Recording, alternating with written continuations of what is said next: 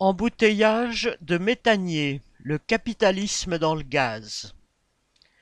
La crise gazière de cet automne, les embouteillages de méthaniers devant les ports européens, alors qu'on demande aux familles de se restreindre, donnent une illustration frappante de l'absurdité du capitalisme.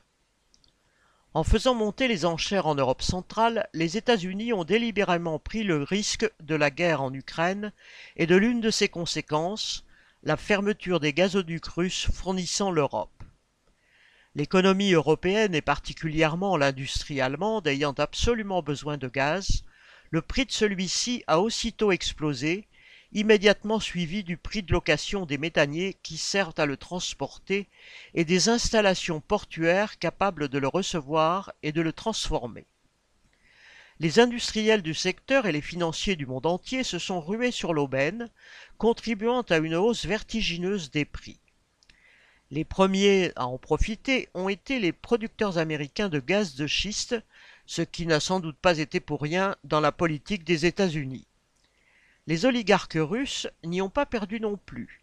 Il leur a suffi de changer de client pour profiter de la hausse des prix. Puis, la valeur des chargements des méthaniers augmentant au fur et à mesure de leur parcours, les navires ont convergé vers les ports d'Europe et les pays prêts à payer le gaz au prix fort. Les commandes de méthaniers et d'unités flottantes de stockage et de, et se sont multipliées. Leur prix et celui de leur location ont également explosé.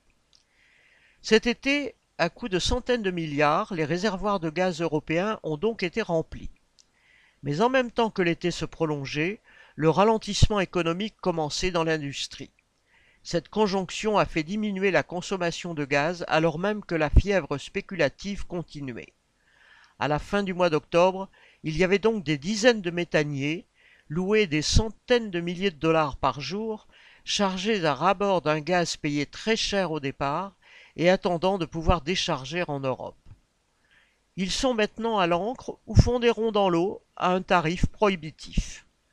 Le prix du gaz, invendable car impossible à stocker en Europe pour l'instant, est donc reparti à la baisse, entraînant avec lui quelques spéculateurs aux reins trop peu solides et occasionnant un nouveau spasme d'une économie mondiale déjà mal en point. Les navires vont-ils attendre dans les eaux européennes jusqu'à ce que les prix remontent? Vont-ils retraverser les océans pour vendre leurs cargaisons ailleurs? Les traders doivent d'autant plus s'agiter que, un peu de gaz étant consommé chaque jour, la valeur de leur cargaison diminue au fil du temps.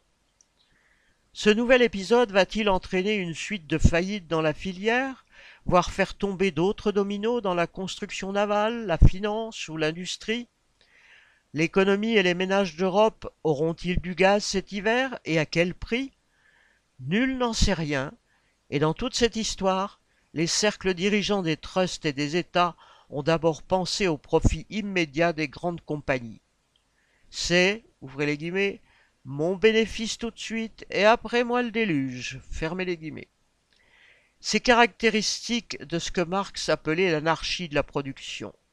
Il y voyait l'une des raisons de la non-viabilité du capitalisme et de la nécessité de son renversement par les travailleurs.